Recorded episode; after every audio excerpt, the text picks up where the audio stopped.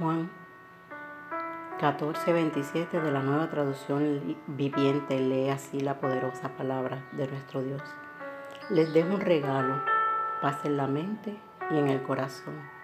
Y la paz que yo doy es un regalo que el mundo no puede dar. Así que no se angusten ni tengan miedo. Lo leo de la traducción lenguaje actual. Les doy la paz, mi propia paz que no es como la paz que se desea en este mundo. No se preocupen ni tengan miedo por lo que pronto va a pasar. Lo leo de la traducción La Pasión. Te dejo el regalo de la paz, mi paz, no el tipo de paz frágil dada por el mundo, sino mi paz perfecta. No cedas al miedo ni te preocupes en tus corazones. En cambio, sé valiente. Quise leerlo de estas tres versiones porque dicen lo mismo, obviamente, pero de manera, ¿verdad?, distinta. Me encanta la versión de la pasión que dice, no el tipo de paz frágil dada por el mundo, sino mi paz perfecta.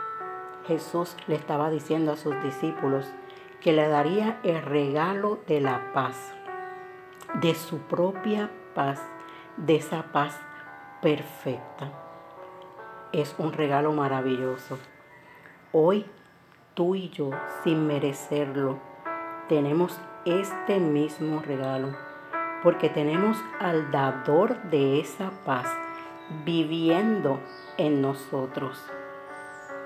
Esto es una realidad, hermano, tan extraordinaria, tan poderosa.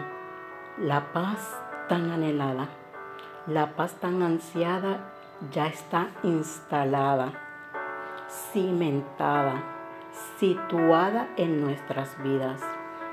Y nada en este mundo puede darnos esa paz sobrenatural. Una paz que sobrepasa todo entendimiento, una paz perfecta, una paz que nada, repito, en este mundo lo puede dar. ¿Por qué? Porque tiene un solo originador, tiene un solo productor, tiene un solo autor fundador y tiene un solo generador. Y ese es nuestro Dios. En Gálatas 5, 22 al 23 de la versión La Pasión, lee la palabra, pero el fruto producido por el Espíritu Santo dentro de ti. Oye bien, pero el fruto producido por el Espíritu Santo dentro de ti es el amor divino en todas sus variadas expresiones. Alegría que desborda, paz que somete paciencia que perdura, amabilidad en acción, una vida llena de virtud, fe que prevalece, aleluya, mansedumbre de corazón y fuerza de espíritu. Nunca pongan la ley por encima de estas cualidades, ya que están destinadas a ser ilimitadas en otras versiones, ¿verdad?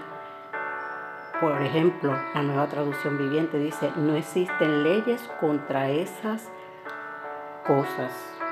Aleluya. Así que hermanos, como Jesús le dijo a los discípulos al final de sus palabras, no se turbe tu corazón, ni tenga miedo en el texto original esto es un mandato, una orden que Jesús le está entregando a sus discípulos, que no permitan que su corazón se turbe ni tenga miedo. Entonces, a nosotros también se nos ha entregado ese mandato. ¿Cuál entonces es nuestra parte?